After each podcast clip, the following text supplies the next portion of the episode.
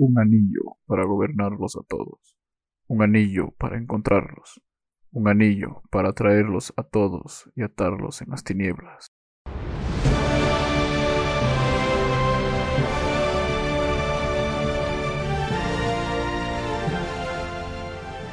Bienvenidos a Orgix, un podcast creado para dialogar acerca de la cultura pop. El tema del que hablaremos este episodio es El Señor de los Anillos, la legendaria trilogía dirigida por Peter Jackson, basada en la obra homónima de J.R.R. Tolkien. En esta ocasión, tenemos como invitado a José Miguel Alvear, estudiante de la carrera de comunicación en la Universidad de la SUAY en Cuenca, Ecuador. Advertencia. Este episodio está repleto de spoilers de todo el contenido audiovisual y escrito relacionado con El Señor de los Anillos. Si no han visto o leído acerca de esta historia, les recomiendo que vayan ahora mismo y las observen. Tras eso, regresen a escuchar este podcast para disfrutar de este conversatorio sobre lo que rodea este fenómeno del cine y literatura de fantasía. Como primera pregunta, eh, te quería consultar, ¿cuál fue tu primer acercamiento al Señor de los Anillos? Al Señor de los Anillos, a ver, eh, me acuerdo que daban en Space, que en el 518 en DirecTV, eh, siempre daban la trilogía del Señor de los Anillos, siempre repetían la trilogía, siempre pasaban y un día nada, pues me puse a ver la Comunidad del Anillo, que sabía que yo era la, yo sabía que era la primera. Y en cambio ese puede ser mi primer acercamiento, que será a los 11, 12 años. Y obviamente ver una película de tres horas en ese tiempo tampoco era lo que venía a mi gusto. Entonces, no, nunca me acabé completamente toda la trilogía, siempre veía partes, partes, hasta que un día decidí, no, cuando ya era un poco mayor, eh, revisar, no todas las trilogías, toda, toda, toda la trilogía, revisar todas las películas de corrido. Me, me, hice como maratón de casi 10 horas de esas películas con pausas y todo. Entonces, sí, pero mi acercamiento siempre va a ser que, pues, como es una, como es una, una franquicia comercial, siempre dan en la tele. Y ese va a ser siempre mi acercamiento. Siempre, siempre mi acercamiento a la mayoría de películas que he visto siempre va a ser en la tele, en TV Cable o en el DirecTV. Es interesante porque porque, bueno, no tienes razón, sobre todo en películas comerciales, la, la mayoría de estas, la gente por primera vez las ve en, la tele y, como se Señor de los Anillos, una película que a muchos les cuesta ver, entonces que hayas visto es realmente casi una odisea.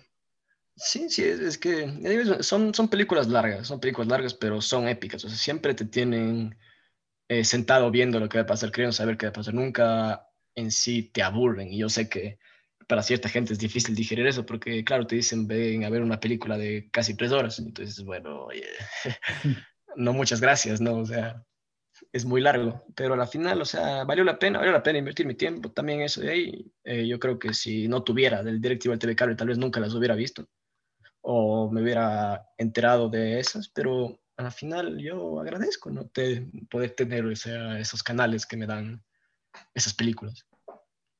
En cuanto a eso, te iba a preguntar de, ¿viste las versiones extendidas de las películas? Vi una versión extendida, si no estoy mal, que había en Netflix. No sé cuál era. Ahí sí me, ahí me maté porque ahí sí ya me mataste, porque yo versión extendida, me acuerdo que vi una que había en Netflix, que era el Extended Cut, en Netflix de Canadá. No, no me culpes, tengo VPN. eh, eh había la versión Creo que supongo que tiene que ser, el, tiene que ser eh, la comunidad del anillo. Porque, porque habían todas las versiones extendidas y yo supongo que tengo que haber visto la primera, porque nunca me gusta ver a mí en desorden. Y te, o sea, de poco, tal vez te acuerdes un poco, ¿te pareció algo diferente o crees que es lo mismo y solo una estrategia comercial para, para New Line Cinema? A ver, siempre va a ser una estrategia comercial sacar una versión extendida, a menos que sea Sword Coppola. Siempre. Eh, pero a la final siempre es bueno encontrar nuevas, nuevas cosas dentro de las películas que ya viste, ya sea la versión extendida de, de Apocalypse Now, ¿no? O la versión extendida de El Señor de los Anillos, o las versiones, las, las escenas eliminadas de Deadpool que también he visto, o sea, son... Tenían un montón, no, te pueden añadir o no añadir a la película, pero al final tú disfrutas, ¿no? Viendo algo que, que es nuevo para ti, ¿no? De algo que ya has visto, algo que es nuevo. Uh en cuanto eh, te iba a preguntar, de, mucha gente considera, bueno, antes de, preguntarte sobre esto, te iba a decir si, ¿cuál es tu película favorita de las tres? De las tres, el, Retorno del Rey, creo que, creo que para todos debería ser esa película, y si no es esa película, tienes que verla de nuevo hasta que sea tu película favorita de esas tres. o sea, si le podrías dar un visionado nuevo, ¿crees que, bueno, mucha gente no le cuesta ver porque se notan que los efectos, bueno, sí, no han envejecido mal, pero... Tampoco bien. Ajá, o sea, tampoco, tampoco bien. O sea, en ese, claro que para esos tiempos, obviamente, esos efectos era otra cosa, pero obviamente todo va actualizándose con el paso del tiempo. A la final, para esa época, oye, es una, son efectos muy revolucionarios. Ahorita creo que cualquiera hace esos efectos como una pantalla verde y el Adobe After Effects. sí. Sí, Pero es cierto que para esos tiempos era, era algo muy diferente. Mismo, lo, e, era igual también con Avatar, por ejemplo, que, que en esos tiempos o sea, era algo revolucionario que nunca habías visto antes. Eh, lo bueno de los Señor de los Anillos es que no depende de los efectos. O sea, yo puedo volver a ver la película y sé que por más que los efectos se vean ya un poco vencidos, mm, eso no quita que la película sea un espectáculo. O sea, es una película que ganó 10 Oscars, si no estoy mal. 11. Entonces, 11 Oscars, es, una, de las películas más ganadoras de, de Oscars que ha habido en la, en, la historia de las películas. Y bueno, sí, se puede decir que, o sea, es cierto que los efectos se sientan ya vencidos, ya, ya malos, pero al final la película no se basa en los efectos. No es como una película como Avatar, que todo su marketing se basaba en los efectos y tiene como una historia más o menos, ¿no? La historia de Señor de los Anillos es una historia que te engancha desde, desde que ves la primera película. Y así como como por decirte Harry Potter, tú quieres seguir viendo las películas para ver qué más va pasando. Sí, en eso, en eso tienes razón. Por lo menos a, Señor de los Anillos le mantiene mucho la, la, historia y creo que los efectos pueden tomarse como algo secundario. Y por eso sigue siendo disfrutable y la gente le sigue gustando. Sí, a, la, final es una película de una escala, de una escala enorme. O sea, tú tienes eh, bajos efectos no especiales, pero tienes de 50 millones de extras peleándose en una batalla con en una batalla en un set. Eh, qué efectos necesitas si tienes, eh, un, si tienes un presupuesto, de, un presupuesto bien alto con el que puedes incluso construir tus propios sets enormes para que se sienta todo más real sin necesidad de usar pantallas verdes. Derivándonos de esto, de, de lo que hablabas de los Oscars, ¿crees que eran merecidos los 11 Oscars que se llevó el Señor de los Anillos? Ahí está empatado con Ben con lo que el viento se llevó, si no estoy mal, creo, o Titanic realmente, entonces están ahí las tres. ¿Realmente se llevaron? ¿Crees que fue merecido? Porque fue algo sin precedentes, el Retorno de Reyes, una nunca antes, antes había sucedido que una trilogía, en este caso una franquicia, una franquicia comercial haya, haya conseguido algo así. La mayoría de Oscars que ganó el Retorno del Rey fueron Oscars, los técnicos, ¿no? Eh, que son edición, sonido y, y para mí, obviamente, obviamente sí, en la categoría técnica sí, es, es, obvio que hubiera ganado, sea la película que sea, que sea el contrincante, claro. Ya ya ganó también a Mejor Director, Peter ganó a Mejor Director, lo cual sí, sí, también suena posible. El guion adaptado, obviamente, adaptado, de, adaptado de Tolkien. De ahí a Mejor Película, y sí, eso puede ser un poco más debatible, si la Mejor Película era merecido. Pero hay que tomar en cuenta que sí, era una película épica, sí, una película súper épica, una película espectacular para cualquiera, ¿no? Una película que normalmente un director no te hace, ¿no? Eh, se tomó un montón de libertad para hacerte una película de tres horas, que, estés, que estés enganchado en esa película y al final es una buena película, ¿no? Es una buena película, es una espléndida película. Entonces, sí, la nominación a, a, mejor, mejor película, sí creo que es eh, justificada. De ahí la ganancia, no me acuerdo contra quién disputaba ese año, a ver, creo que estaban Sea Biscuit, Más allá de la leyenda, Master and Commander, que es esta película con Russell Crowe. Sí. Estaba, bueno, Señor de los Anillos, Mystic River y Lost in Translation de Sofia Coppola. Sí, bueno, ahí sí ya tienes películas más eh, complicadas, ¿no? Lost in Translation también eh, son la casa de películas que les gusta a la academia. Eh, Master and Commander también es una película bien, de una escala también bien épica, bien grande. Mystic River también es, es, una película de esas que le encantan a la academia y me encanta eh, Mystic River. Eh, pero al final creo que si me dieras a escoger El Señor de los Anillos ganara sería como Parasite, que no, no me sentiría mal porque oye, es una buena película y es una gran película y más que merecido. Si ganaba Mystic River, si ganaba Lost in Translation, hubiera, te hubiera dicho lo mismo también. Igual concuerdo. Bueno, igual sabemos que se convirtió en... Es extraño porque, bueno, los, las tres al contrario de lo que sucede con la academia, que normalmente los escogidos no son películas taquilleras, los tres que, que dominan el podio en los Oscars son películas taquilleras. películas taquilleras, exacto. Entonces, bueno, es, no, no, no, llega a ser del todo El Señor de los Anillos una excepción. A la final hay que tener en cuenta que el retorno del rey eh, no ha perdido su impacto cultural en las personas, o sea, la gente sigue hablando de Retorno del Rey, la gente sigue discutiendo sobre la película. No es una película que ha perdido ese impacto cultural, como por decir Avatar, como por decir eh, las últimas temporadas de Game of Thrones.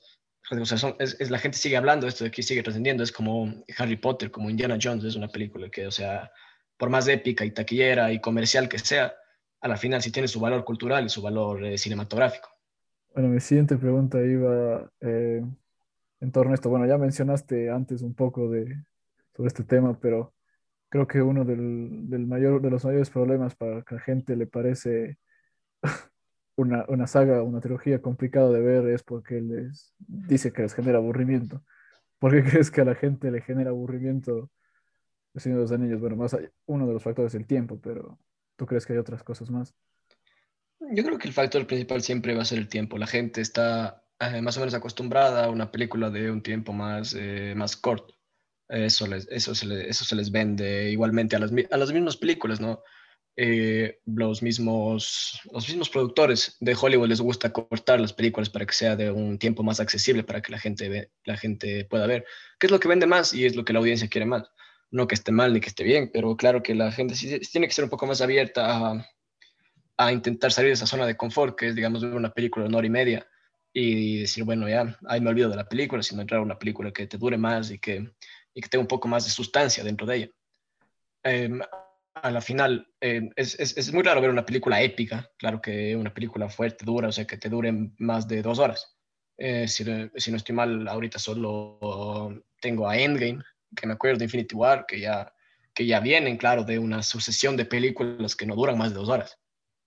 Entonces, la, la, gente está acostumbrada a, o sea, las, las audiencias están acostumbradas a, a, no pasar mucho tiempo viendo películas, ¿no? Lo cual está bien. Pero, sin embargo, aún así tienes que tomar en cuenta que una película puede perder mucho si tú le quitas el tiempo. Eh, eso le pasó, me acuerdo, a, Sergio Leone con Érase una vez en América, que le, obligaron a cortar tiempo, de una película de, era una película de cuatro horas que después salió en el año 84. Eh, le obligaron a cortar el tiempo y la película no era lo mismo que antes y la película fue odiada por la crítica. Pero ya digo, o sea, es más, eso más se hace para vender y al final a la, a la gente le gusta lo que vende y está bien. Claro, y eso te iba a decir, porque bueno, hay varios ejemplos, no solo en, en el cine comercial en sí, a ver, bueno, no tan comercial, pero bueno, Blade Runner le pasó algo similar. Eh, si vamos a un caso reciente, aunque no tenga nada que ver con este tipo de cine, está, bueno, cinépico en cierta forma, lo que le pasó a Snyder con la Liga de la Justicia. Y... Exacto, o sea, si tú quitas la, la, visión que tiene el director para mostrar la película, entonces estás mostrando una visión comercial y ahí le quita mucho valor artístico a lo que realmente quiere mostrar. Pasó también con Los Cuatro Fantásticos, que a la final nunca vamos a saber si fue una buena película o no, pero fue un desastre. Entonces eso, e, eso es lo que pasa. Pasó también con, me acuerdo que pasó con Aronofsky en, Requiem for Dream. Entonces es, es esa idea de que uno le está dando a la gente lo que quiere en vez de buscar que la gente salga de esa zona de confort. Aparte también, eh, en El Señor de los Anillos hay que tomar en cuenta que es una película de fantasía y mucha gente no, no está apegada tanto con el género de la fantasía, lo cual tampoco atrae gente. Entonces, si la gente quiere ver una película de fantasía, va a ver una película de fantasía que no dure tanto. Si le ponen a decirte, por ejemplo, entre El Señor de los Anillos y, yo no sé, Harry Potter, va a ver Harry Potter. Pero bueno, ahí, ahí, ahí tienes razón en cuanto a lo que pasó, por ejemplo, en Endgame, que venía una sesión de películas de dos horas, que no pasaban de las dos horas y creo que la gente, eh, por, por, el hecho de lo que venía detrás, estaba dispuesta a sacrificar. Claro, es, tres horas. es exactamente lo que pasa. Y aún, así Endgame, y aún así Endgame sigue siendo complicado de ver para la gente. Al día hoy, a, mí, a mí, o sea, ya digo, a mí Endgame, Endgame me gusta y todo, pero, o sea, son, son tres horas de película, en las primeras dos horas, en, las, en la primera hora no pasa, no pasa absolutamente nada. Exacto, ¿sabes? Exacto, en cambio, la diferencia entre Endgame y Señor de los Anillos es que en El Señor de los Anillos, desde, la, desde el primer minuto ya está pasando algo. Desde el primer minuto ya está. En la, única, en la única película que realmente diría que no pasa nada en las primeras, en las primeras escenas sería el, en la Comunidad del Anillo, pero sin embargo, la Comunidad del Anillo está, es el comienzo, ¿no? Está, está construyendo los personajes, construyendo la historia. Claro, uno le siente la más lenta, pero es necesario el tiempo que se toma para poder construir los personajes y sobre todo que la gente vaya... Exacto, y, que, y esa lentitud de decirte, toma, ¿qué toma esa lentitud? Toma 30 minutos, o sea, no más. claro. 30 minutos en donde te dicen quiénes son los personajes, en dónde se encuentran, cuál es, cómo se construye este mundo. y después ya empieza, empieza la acción y tú, ya, y tú solo con esos 30 minutos obviamente ya tienes a los personajes, ya tienes a quién, te importa, quién no te importa, quién, quién es malo, quién no es malo, quién es el antagonista o antihéroe, y tú ya tienes todo. Entonces, para esos 30 minutos que perdiste, entre comillas, por decirlo así, viendo una construcción de personajes, tienes ya otras dos horas más en las que, cuales tienes un montón de acción y un montón de, o sea, y un montón de cosas épicas ¿no? que pasan dentro de la película. Claro. Sí, es así. Y te iba a consultar, eh, bueno, ya veníamos de, los, de hablar de los Oscars, entonces, por mucha gente está, bueno, hay, hay discusión por algunos, pero le consideran la mejor trilogía de la historia. ¿Tú crees que es la mejor trilogía de la historia del cine? Mm, en la historia del cine. A ver, yo diría en la, historia de, del cine en sí, más eh, comercial, por decirlo así, eh, yo diría que sí. Yo diría que sí, que no hay otra trilogía que realmente le llegue a los talones, ¿no? A la trilogía que es de Señor de los Anillos, por escala, por la epicidad que tiene, ¿no? Por, por cómo es, cómo está hecha, ¿no? Obviamente hay trilogías un poco más artísticas, por decirlo así, trilogías que tampoco son conectadas. Tienes la, digamos, la, trilogía de los tres colores de Kieslowski, que a mí me parece mi trilogía favorita. Eh, tienes la trilogía de, de Ñerritu, de la muerte, que tiene Amores Perros, eh, Babel y 21 gramos. O también la trilogía de, de los helados Cornetto, de, de The Red, ¿no? que también es una trilogía que no está conectada, no sé, que no es en sí una trilogía cerrada, no es muy abierta, pero en sí es una trilogía, se lo, se considera una trilogía, pero yo creo que la única trilogía que realmente está cerca de más o menos llegar a la escala a lo que es El Señor de los Anillos es la trilogía de Nolan de El Caballero de la Noche. Pero sin embargo, El Retorno del Rey añade un montón de... añade el estándar alto para una trilogía. El Retorno del Rey es una película demasiado espectacular. Y yo te puedo decir que El Caballero de la Noche, la, que es una de las mejores películas de superhéroes jamás hechas, es una película también llena, llena de sorpresas y, y, de una escala también bien grande, no le llegan de la mitad de lo que es El Retorno del Rey. Te puedo decir la trilogía de, de, Volver al Futuro, que también es una trilogía muy querida, que la trilogía de Volver al Futuro tampoco le llega ni a lo que es la mitad del, de la trilogía de Señor de los Anillos. De ahí, hablando de otras trilogías, tal vez eh, las trilogías de Star Wars, pero ya digo, las trilogías de Star Wars han sido muy, eh, decirlo, inestables en la calidad, mientras que el Señor, el Señor, de los Anillos nunca tiene esa inestabilidad en la calidad, ¿no? O sea, el Señor de los Anillos, no el Hobbit, el Señor de los Anillos, esas tres películas, nunca han tenido esa inestabilidad en la calidad de las películas. Tú ves las tres películas y dices, si estas tres películas son buenas, yo no dudo de ninguna, no dudo de la calidad de ninguna. No tienes algún... Yo estoy de acuerdo contigo, porque tal vez lo, lo, lo, lo sorprendente de las tres del Señor de los Anillos son consistentes en sí. O sea, creo que en trilogía, en, en este formato de que la segunda va a ser la continuidad de la primera y la tercera concluye las dos anteriores, creo que es la más consistente en, torno, en torno a ese concepto de trilogía. Y, y, a la final tú no tienes nunca un debate sobre si realmente las películas son buenas o malas. Es, es la mejor trilogía de, es la mejor trilogía de la historia o, o tantos Oscars se los merece, pero nunca tienes un debate sobre si la película es buena o mala como tú tienes en, en Volver al Futuro 3, por decirlo así, la película es, ah, es mediocre, es buena, tú tienes en, en, las del Señor, de, en las de Star Wars, tú tienes las últimas películas que dices, ah, bueno, o sea, me gusta, no me gusta, tú no tienes esa idea en el Retorno del Rey. En el Retorno del Rey vos nunca debates sobre si la película es buena o mala, porque tú ya sabes que la película en sí es una espectacularidad completa. Y lo mismo también me acuerdo que pasaba cuando recién salió El Caballero de la Noche Asciende, que había la discusión, ¿no? O sea, fue buena, fue un buen cierre, pero el punto de las trilogías es que las trilogías ya tienen un estándar muy alto con lo que es el Retorno del Rey yo creo que cualquier trilogía intenta llegar a eso. Yo creo que las trilogías intentan llegar a esa idea de quiero ser como el retorno del rey. A cerrar con algo épico. Exacto. Y, y bueno, a ver. El, yo creo que, que aquí viene el tema más complicado. A ver, puedo preguntarte esto, a ver, elementos o cosas de las trilogías de los anillos que no toleres, o sea, algo cualquier cosa, si no sé, algún elemento, yo que sé, los efectos especiales, eh, cierto personaje que te sea intolerable. Eh, no creo realmente que haya nada que no tolere, pero si, si a mí los efectos especiales no me molestan porque entiendo de dónde vienen, obviamente, si yo si veo un efecto especial de los años 60 que ahorita se vea como, yo que sé, una mierda, yo entiendo que fue en los años 60 que se hizo y oye, se hizo lo que se hace lo que se puede con el tiempo que tiene. De ahí los personajes son más o menos bien construidos. Ah, son basados en un libro, obviamente, un libro mucho más grande, que tienes de dónde sacar, o sea, dónde sacar cualidades para los personajes. Yo creo que lo, único que, el único problema que tendría sería cuando los personajes toman esas típicas decisiones que, no, que parecen raras, ¿no? Para, para una audiencia normal, ¿no? Que diría, bueno, yo no, yo no haría eso. Pero obviamente es subjetivo y yo, yo, no, yo no he leído los libros, que es mi problema grande porque son libros de, son libros enormes, ¿no? Y, y sí tengo que hacer deberes. son libros grandes, sobre todo que tienes que eh. estar cada rato yendo al apéndice porque no entiendes. Claro, claro, yo, pero eso yo, yo también me complico un montón con los libros de Game of Thrones, por decirlo así, porque son, o sea, es como leer, es como leer 100 años de soledad. Tienes que estar ahí, o sea, tienes que estar ahí y si no estás al 100% en el libro te vas a perder. Entonces, sí, más o menos si esas decisiones se toman en el libro, yo entendería. De ahí, no sé, hay algunos que realmente digo, ¿por qué pasó esto? o por esto, pero realmente nada, nada que me moleste un montón. Para mí, o sea, ya digo, así como en esa y en, en, Harry Potter tampoco, por ejemplo, en esas sagas no hay nada que me moleste un montón, porque sabiendo que son basadas en libros, sé que muchas de las cosas que están ahí que tal vez yo no entienda pueden estar un poco mejor explicadas en los libros. Claro que no, con eso no justifico que la película no me lo explique, pero capaz puedo entender un poco la razón por la cual está pasando.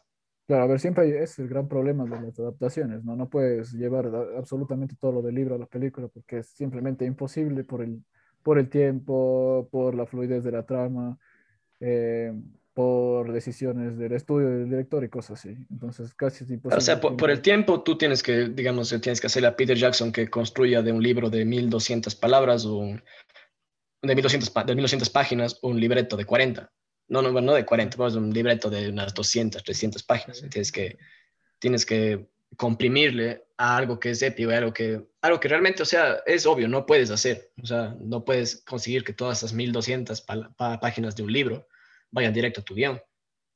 Claro. Si no, serían solo tres películas de un libro. Sí, eso sí, es imposible. Y pasa con la mayoría de, de películas y sagas adaptadas de libros, que es muy complicado llevarlas. Eh, viene el tema medio polémico que es El Hobbit.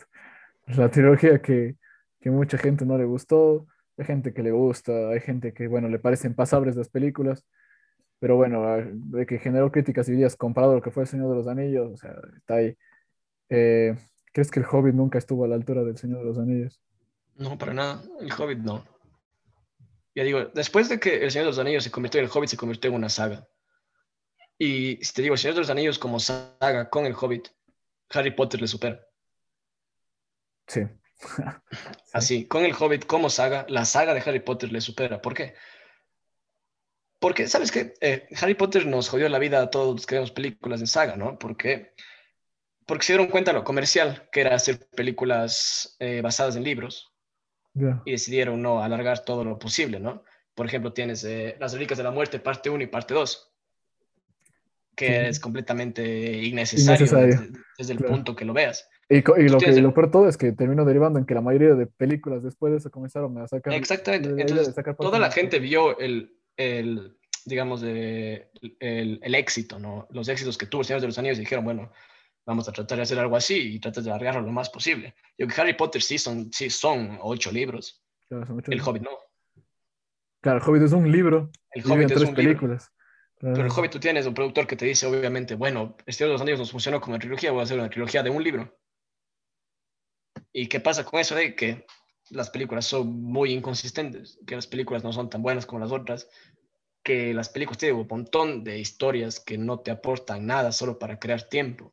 Exacto. Y que a la final, y que a la final uno no entiende el por qué tenemos tres películas más cuando, cuando si nosotros tuvimos una película del Señor de los Anillos que duró tres horas, no podemos hacer una de un libro del Hobbit que dure otras tres horas. Y bueno, la explicación más fácil es New Line Cinema quería dinero y Warner quería dinero. Exactamente, la, entonces se hace por dinero y uno se da cuenta que realmente no estaban pensando en los intereses de la gente como audiencia y eso se ve en la reacción de la audiencia, no solo de la audiencia, incluso de los críticos que tampoco tenían eh, tanto apego al Hobbit como era con el Señor de los Anillos. Y es cierto, o sea, eh, se fijan en esa idea del dinero y no se da cuenta que la audiencia también está esperando algo mucho mejor. Claro, venías del estándar alto del retorno rey y te muestran el joven, entonces dices. entonces, entonces, es lo mismo que pasó con Star Wars, con Alien, que al momento en que los conviertes en sagas, cuando no era necesariamente eh, necesario hacer una saga, eh, puedes tener la idea de que salgan películas mediocres. Y el hecho de que tengas películas mediocres en una saga que era súper buena, em, te quita, te quita esa, esa, idea de que los fanáticos quieran más, saber más. De ti, por ejemplo, lo que le pasó a Indiana, Indiana Jones como trilogía era, era bien. Salió el reino, de la, el reino de la calavera de cristal y tú tienes una película más o menos mediocre que no llega ni a los talones de lo que era no la última cruzada o a los cazadores del arca perdida tienes Alien, Alien 1 y Alien 2 son películas que son películas que eh, formaron el género del horror, de la, de la, del horror acción, del horror... Eh, de la ciencia ficción en sí. la ciencia ficción en sí. Tú tienes en cambio ahora Alien 3, Alien Resurrección, Alien eh, Covenant, que son películas que no les puedo considerar, son películas que no les puedo considerar como decirte, ahorita no te puedo decir son películas malas, pero son películas mediocres, son películas que son hechas con la idea de que sí, tengo el nombre de alguien aquí, vamos a ir a ver. Y lo mismo con el, con el Hobbit. Sí, bueno, esto tiene nombre de los Anillos, tiene nombre de Peter Jackson, vamos a hacerlo. Claro, porque así se promocionan, claro, las precuelas de los Anillos dirigidas. Y eso pasó también con Animales Fantásticos de Harry Potter. Tenemos el nombre de Harry Potter aquí, vamos a verla, pero los Animales Fantásticos igualmente son películas muy mediocres comparadas con la escala que tenía Harry Potter. Y, bueno, y eso pasa y eso pasa. Y aquí Warner no lo tenía difícil, bueno, Warner ni lo hicieron no tenían tan difícil porque tenían un libro en que basarse, o sea, no era como, por ejemplo, Animales Fantásticos, que, bueno, en cierta forma, Rowling fue haciéndole la marcha la, con la película, la historia, y en el caso de Star Wars, bueno, Lucas, como que en cierta forma quería cumplir su sueño, pero bueno, terminó realizando unas cuantas mediocres. Pero bueno, ahí está, eh, era en todo caso era producto de él. Exactamente. Exactamente. es, lo bueno de Star Wars es que al final Star Wars sí se siente más como un producto más genuino. Claro, y al fin y al cabo, si conectas las precuelas originales y las, y las, y las, precuela, y las, precuelas, películas originales y las precuelas, encuentras de cierta forma consistencia, aunque, vos diga, aunque me digan que, aunque puede ser el ataque de los clones, no les gusta a la mayoría porque es aburrida, es verdad. La amenaza fantasma, bueno, es algo extraño comparado viniendo de, de, de, de la otra trilogía. Y la venganza de los Sith, que a algunos les gusta, a otros parece mejor la película de la historia, a otros no les gusta. Pero está, o sea, la consistencia está, o sea, entiendes que la historia... Pero esto, esto se. Yo, yo, yo con Star Wars lo que entiendo es, o sea, es una película eh, que no, se, no le veo en sí la comercialidad de la película, más que eso, aunque, aunque algunos personajes estén ahí para vender juguetes. Exacto, no, no le veo en sí la comercialidad de la película, mientras que yo en El Hobbit veo que sí, quise vender con esto, mientras que en Star Wars, dije, en Star Wars yo veo como que Lucas dijo, sí quiero seguir haciendo lo que hacía porque me gusta. Y bueno, y tú dices El Señor de los Anillos, y en todo caso, cuando ves El Señor de los Anillos, no sientes del todo la conexión con el Hobbit. O sea, vos no dices, vengo del Hobbit y vengo a ver El Señor de los Anillos. Bueno, aquí está algo conectado. O sea, no sientes, no sientes la conexión que deberían haber entre, las, entre estas precuelas y, y las películas. Y creo que el, el, uno de los problemas de que se ha hablado del Hobbit, bueno, además que, claro, es un libro dividido en tres películas, eh, Jackson tratando de sacar fragmentos de capítulos para poder hacer una película y lo demás medio que inventándose, metiendo personajes como se me fue eh, Laudril, no me acuerdo si se llama así. Ya, te digo yo que del Hobbit eh, no tengo yo recolección de ningún personaje, de ningún personaje. El Hobbit, ningún personaje además de eh, Bilbo, es Bilbo, ¿no? Sí, Bilbo, Bilbo. Bilbo, que es más o menos el personaje principal, eh, no tengo recolección, no tengo recolección, me acuerdo de Thorin por lo que te dije antes, que, o sea, me acuerdo que en la última película se vuelve loco por alguna razón del oro y de ahí, y de ahí solo hay un cambio. Pero de ahí Bilbo, Thorin y Gandalf, de ahí no me acuerdo. Había, me acuerdo que había un romance entre un elfo, eh, exacto, entre, la, la, un hobbit y... Este una, y un, ajá, sí. Eh, justo eso, la... la, la... Ah, que, que, que, era, que, me, que, me, sentía a mí completamente innecesario, como que le sacaba minutos a la película, le sacaba minutos a la película. Y, y, es, y, es, un personaje inventado, claro, es un personaje, no hay en los libros, o sea, no hay, en el Hobbit no existe ese personaje, entonces es inventado para que la película, en cierto, o sea, hay decisiones que a la gente no le gusta, fans, no les, los que han leído el libro no les gustó porque les dicen que destruye completamente. Digo, y, y, yo que no he leído el libro y que veo películas, yo siento que es, que es completamente innecesario tener ese personaje ahí, como que no, no no, no, veo la idea. los libros para entender que en cierta forma no funciona. O sea, no hay cosas que no funcionan en las películas. Y, eso es lo que te digo. Y a la final tú tienes la última película. La última película son dos horas de una pelea completa. Y a mí, yo no llego a entender la necesidad de tener una película que sea una pelea completa. Y, y a diferencia del Señor de los Anillos, eh, como tú decías, o sea, tal vez las películas no, enveje no envejecieron del todo bien por los efectos especiales, pero vos, bueno, entiendes y sobre todo la película logra esa consistencia porque la trama es lo más importante y los efectos puedes te los pasas porque estás viendo la película y entiendes también la, la, época de la película. Pero en el cambio del Hobbit, el exceso, bueno, aquí ya se, se le fue la olla a Jackson con lo de los efectos especiales, ya no creo que no filmó nada. Exacto, el, el, el, Hobbit es una película llena de efectos especiales y, y ya pierdes la idea de tener un set realista, que tú digas, sí, están filmando en un set, pero oye, bueno, está enorme, ¿no? Me acuerdo que también pasaba en, en Harry Potter, que eh, me acuerdo el bosque, el bosque de Harry Potter con los putos árboles gigantes. Claro que, que, me acuerdo que en ese bosque, ese bosque era un set. Howard era un set. Entonces vos con pantalla verde, claro, le añades un poco de cosas, pero era un set. En cambio, de lo que yo recuerdo, había un montón de lugares en el Hobbit que se notaba que eran creados por computadora. Claro, sí, sí. Igual pasó en Señor de los Anillos, bueno, fuera literalmente filmado en todo Nueva Zelanda y y bueno, puesto cosas de pantalla verde, pero tenías, tenías cosas reales, sets reales y, y, sobre todo tenías, tenías algo en qué basarte y el problema del COVID es que literalmente era todo pantalla verde. Y el, el, el, el, Hobbit, el, Hobbit, es una película, si El Señor de los Anillos no tiene tantos efectos especiales, el Hobbit eh, le duplica los efectos especiales. Sí, sí, mucho sentido. Porque yo me acuerdo que hace tiempo en un podcast estaba hablando de, por ejemplo, películas como Interestelar o como, o como lo que es Tenet, que más o menos eh, tienen efectos especiales que no llegan a películas románticas, porque se trata de hacer lo que más se pueda para que se vea realista, porque la audiencia le gusta que sea, o sea, la audiencia no es tonta, no hay que tratar a la audiencia como tonta. Claro. Ya no la puede, ser que sea, ah, puede ser que la audiencia quiera que le expliques todo, puede ser que la audiencia, eh, que la audiencia quiera, no que una película corta, una película que se entienda, una película con final feliz, rosa, pero al final la audiencia tampoco es tonta, o sea, la audiencia también tiene una mente en la que ve algo y dice, bueno, esto no es real porque me están mostrando si esto puede ser, o sea, si puede ser algo, algo, algo que hagan en la realidad, ¿no? O sea, tú ves una, por ejemplo, tú ves una película en Marte y vos sabes que no van a ir a filmar, no, van a ir a filmar en Marte. Claro. Pero vos tienes, por ejemplo, una película que me acuerdo de Matt Damon que era... The Martian. The Martian, que, que filmaron obviamente en un lugar parecido, ¿no? O sea, que le, le construyeron para que sea parecido sin, sin necesidad de meter ahí los efectos especiales. Exacto. Y bueno, eso creo que tenían que también hacer en el Hobbit. Y era y cambiaron muchas cosas. Uh, uno de los datos curiosos de, del Hobbit es que originalmente iba a dirigirla eh, Guillermo del Toro, director recontra reconocido y sobre todo que te sabe bien que, que de cierta forma es amante del Señor de los Anillos, le gusta, tiene mucho esto del mundo de la fantasía, es un sabido del mundo de la fantasía, tiene también películas son del mundo de la fantasía, medio tirando al terror, pero bueno, es tiene el mundo de la fantasía.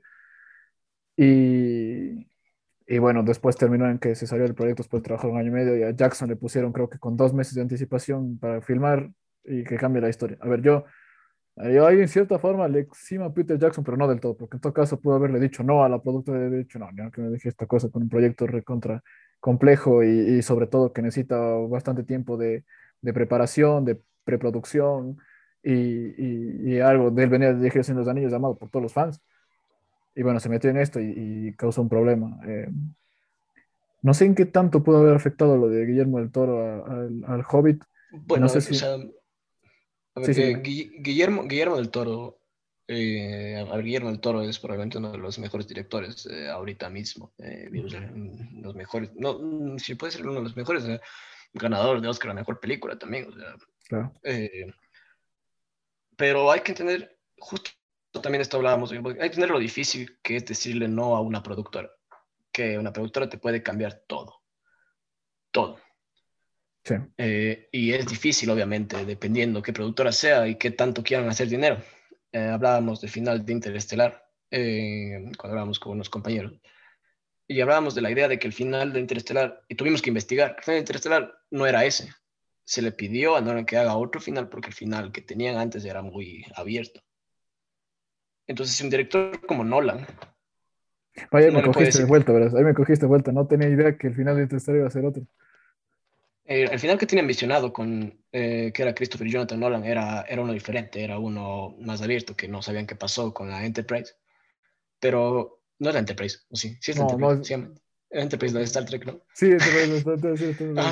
la, la, bueno, la nave. la nave, la nave, claro. Y me acuerdo que tuvieron que, que, tuvieron que cambiar, no obligatoriamente, pero me acuerdo que les, algo, algo leíamos de que les tuvieron que cambiar, que ese no era el final del comienzo, que el, al comienzo ese no era el final. Entonces, si un director así tan acabado como Nolan, que le pueden entregar un avión comercial para que explote, no puede decirle que no a una productora. A, Nolan, no puedes decirle que no a la productora. Yo creo que es muy difícil que realmente eh, convenzas a alguien de que, de que, de que quieres algo, ¿no? La, la mejor forma de hacer eso es renunciar.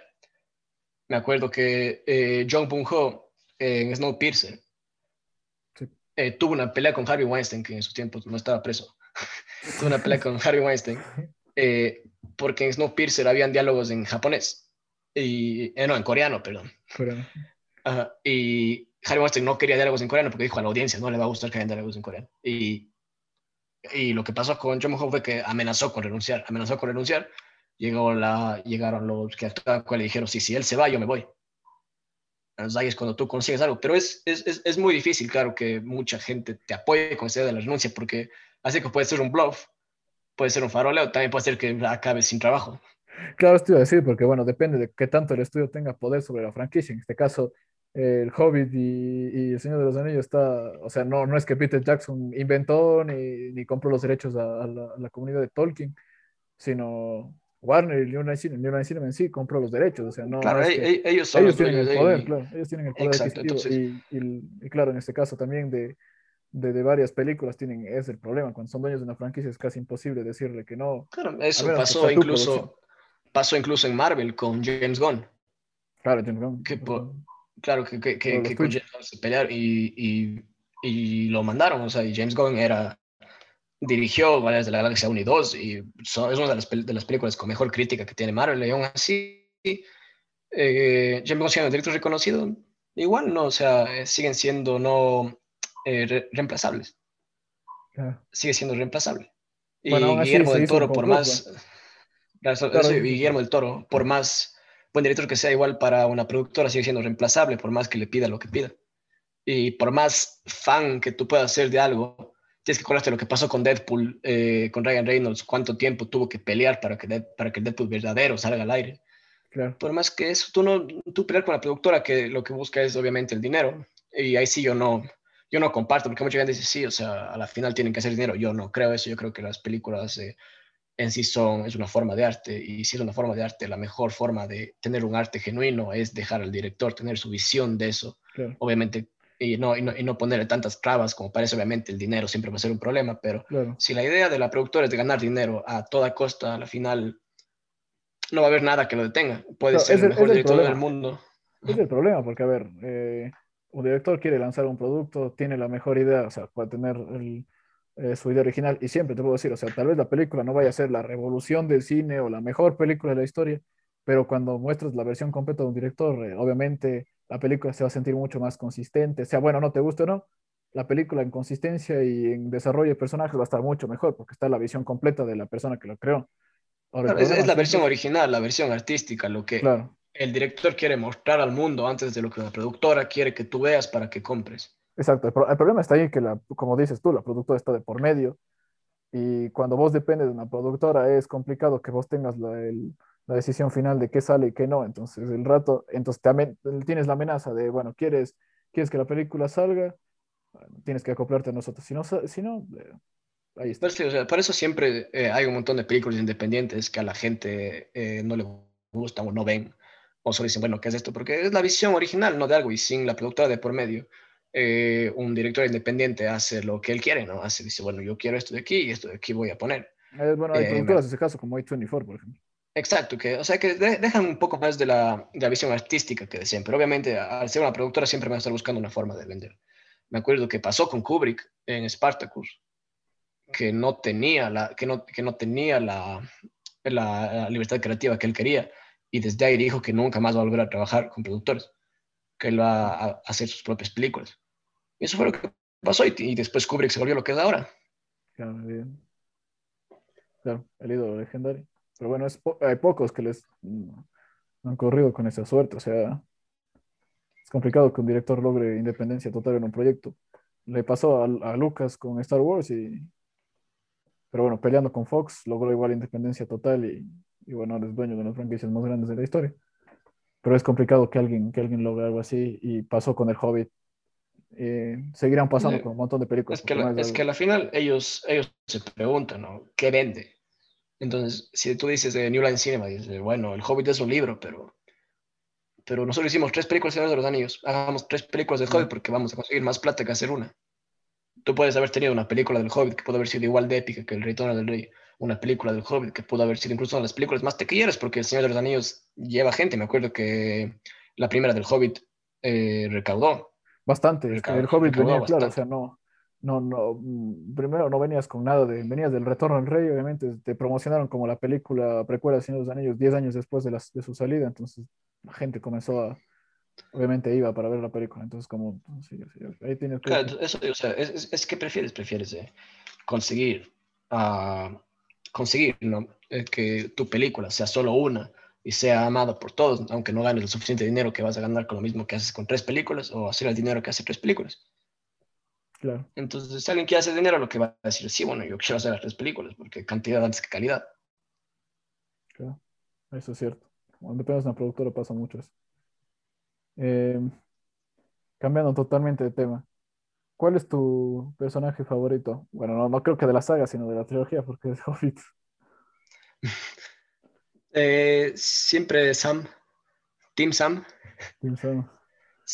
Sam es ese, ese, personaje puente, que ese personaje secundario, ¿no? Que a todos les gusta, eh, ese personaje tranquilo que tú sabes que no mataría una mosca, pero haría lo que sea por defender a su amigo. Porque al final tú dices, sí, es el amo, pero no es cierto, es el amigo, es, Frodo es su amigo. Eh, de ahí eh, también me gusta un montón Aragorn.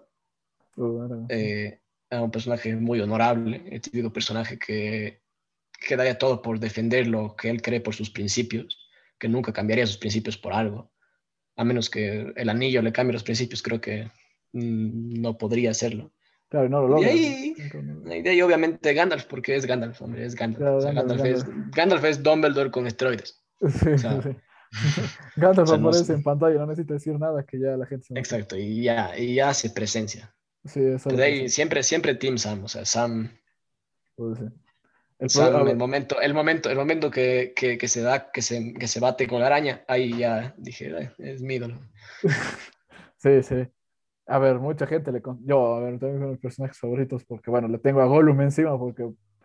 No sé si es... A ver, me he leído los libros, Gollum es un excelente personaje, pero creo que Andy Serkis en, interpretación es un maestro, es un genio. Actualmente, sobre todo esto de del, del motion capture, ahorita es un cac. Y, y... Ahí está el planeta de los simios también. Y, y Gollum me parece un personaje increíble porque es, a ver, yo a Gollum le veo como es literalmente creo que Tolkien y en sí Peter Jackson le interpretó de esa forma, le pusieron como, estos le pusieron frente a Frodo para decir, cada vez que Frodo se gire y se dé la vuelta aquí y trate de sucumbir ante el anillo, vea, e, diga, en esto te vas a convertir algún día, si sigues así. Es que es cierto, es que Frodo, Frodo también es una personificación de, de, un personaje bueno, ¿no? Es realmente, Frodo es un personaje muy bueno, o sea, es un, es un héroe es, un héroe corrompido que se está siendo corrompido por el anillo y para eso está Gollum, ¿no? Claro, Gollum, es como... Gollum es como la, que esto, esto es lo que te, algún día te vas a convertir, o sea, Gollum es lo que le mantiene tal vez a, Frodo y por eso le causa pena. Creo que es en sí este sentimiento que él tiene lástima hacia Gollum en todas las tres películas es en sí un sentimiento de lástima hacia sí mismo, o sea, simplemente así. Sí, es cierto, a mí, a mí también Gollum me gusta. Ah, yo no soy mucho de estas películas eh, tener como personaje favorito al villano porque Gollum en sí es lo que es, no Gollum es un, Gollum es, un, enemigo, es, es, un villano de la película. Me acuerdo que, que incluso Gollum llega al punto de hacer que Frodo desconfíe de Sam. Claro. De que se estaba comiendo su comida. El pan, y... el pan de Claro, entonces, entonces ese es el, punto al que podía llegar y el punto al que se podía convertir Frodo, porque Frodo obviamente empieza como un personaje, como un personaje bueno, un personaje, un personaje caritativo, solidario, feliz, y a la final eh, vuelve al mismo ciclo, pero después de pasar por todo lo que le hizo pasar Gollum. Claro, ese, ese sufrimiento, claro, Gollum y el anillo prácticamente, porque es el, creo que es la, la, la involución, claro, la involución y la evolución del personaje en sí. Y, y, por eso te iba a decir, Sam, Sam seguramente es mi segundo personaje favorito porque yo le considero a Sam creo que el verdadero héroe de la historia. Porque si Sam, si eh, Frodo no, tenía, Sam, no, tenía, Sam, como personaje.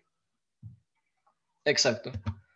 pero Sam como personaje secundario, ya digo, es esa idea del personaje que le ayuda, de, de ese amigo, es como decirte como, una, como un body comedy, así, si te acercaste de personaje, que Sam, Sam más o menos empieza como el, el comic relief, ¿no? El personaje chistoso, ¿no? Claro. Pero al final acaba con eso, convirtiéndose en un personaje realizado, un personaje, un personaje tridimensional que realmente tiene sus emociones, sabe lo que siente, sabe lo que quiere.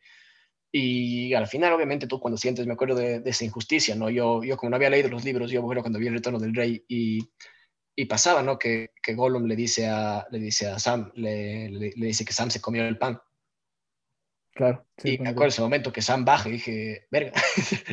Claro, o sea, eso, eso es como, no, no te vayas, loco, no te vayas. Es, es, como que tú para Sam ya tienes, ya, ya, ya entiendes lo que es Sam, ya, lo, ya, ya le entiendes como personaje, ya le quieres, ya le tienes tu estima y ese momento que él está bajando, tú dices, rayos, o sea, entiendo que Frodo no entiende, pero es su amigo, ¿por qué lo hizo así? En ese momento en que Sam, eh, porque al final Sam también es un personaje tímido, un personaje, personaje cobarde. Al final, cuando Sam eh, se quita toda esa cobardía, toda esa timidez para, para poder salvar a Frodo, que es su amigo, de la araña, es cuando tú dices, bueno, Sam se convirtió en un personaje más que secundario, un personaje principal, como lo, como lo son Gandalf, como lo son como lo es Aragorn, así por decirlo así. Claro, cuando le cargan a Frodo en el monte. Ah, por eso digo, entonces Sam, Sam realmente es, es, es, uno de los personajes que más aportan a la historia. Sí. Y uno de los mejores personajes de la historia también. No, sí, es, es yo creo que coincido ahí contigo, ¿sabes?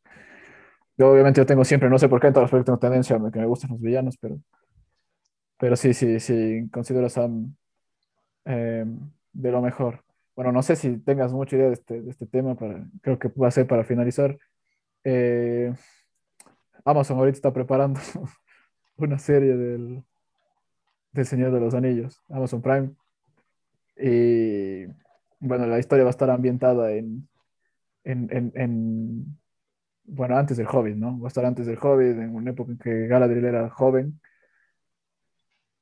Bueno, no sé si se va a conectar con las películas de Warner hasta ahora es la película, la serie más cara de la historia sin haberse estrenado. Y no sé qué, qué opinas, que, o sea, ¿crees que es algo, algo que está para eh, de consumir? Está, bueno, se sabe que está muy involucrado la comunidad de Tolkien, que tienen como esta gente que, que protege los derechos de autor de, de, Tolkien en, libros. No sé qué opinas acerca de esto. Eh, sí, sí, sí, sí, hoy de eso yo no, no, voy a juzgar antes de conocer realmente todo. No, capaz no, no juzgue hasta que salga y la vea, porque sí lo he de ver. Eh, espero que no sea otra cosa como para hacer dinero, ¿no? Que, que sea algo, algo que valga la pena. Claro, o sea, hay New Line Cinema se separó también porque, bueno, tenía también para hacer, no sé si sabes que existe un libro antes también del joven que se llama El Silmarillion, Tenían para hacer otras, tenían otras películas más para hacer, bueno, serie, porque no creo que puedan alcanzar con una película. Ahí sí, ese libro sí es para hacer 20 mil películas. Entonces, bueno, hay ni una encima, pero ahora tiene los de Amazon y no sé, como tú dices, que, cuál sea la intención realmente de lo que vaya a suceder. Eso digo, habría que ver qué pasa, habría que ver qué pasa, es lo mismo que, por ejemplo, la, la precuela de Game of Thrones, o sea, hay que ver qué pasa, Game of Thrones no acabó bien, entonces hay que ver, hay que ver qué, qué, qué, están esperando, si están esperando vender más solo por el nombre o si están esperando realmente sacar algo de sustancia. Pero no podría ser. Ahí sí no, no puedes dar una opinión y no me gustaría opinar sin realmente haberlo visto. Claro. Bueno, creo que, que eso ha sido, ha sido todo el conversatorio de hoy. Ha sido un gusto hablar contigo. creo que creo que ha sido interesante Señor de los Anillos en lo poco que podemos saber, porque bueno, es un universo recontra extenso, creo que ese es, supera, supera bastante a muchas otras películas, sagas y todo, y libros, bueno, literatura. No llegamos de al 1% de lo que es El Señor de los Anillos. Sí, es de lejos. Es, necesitas mil podcasts para acabar de hablar de Señor de los Anillos, muy larga. Y, y bueno, ha sido un gusto hablar contigo y espero alguna vez volver a hablar sobre algún otro tema. Un gusto hablar contigo, más bien muchas gracias por invitarme. Para finalizar, te queremos dar las gracias por haber sido parte de este episodio de Orlix, un podcast creado para los amantes y para aquellos que están descubriendo junto a nosotros este increíble mundo de la cultura pop. Soy José Francisco Flores y nos vemos en un siguiente episodio. Hasta la próxima.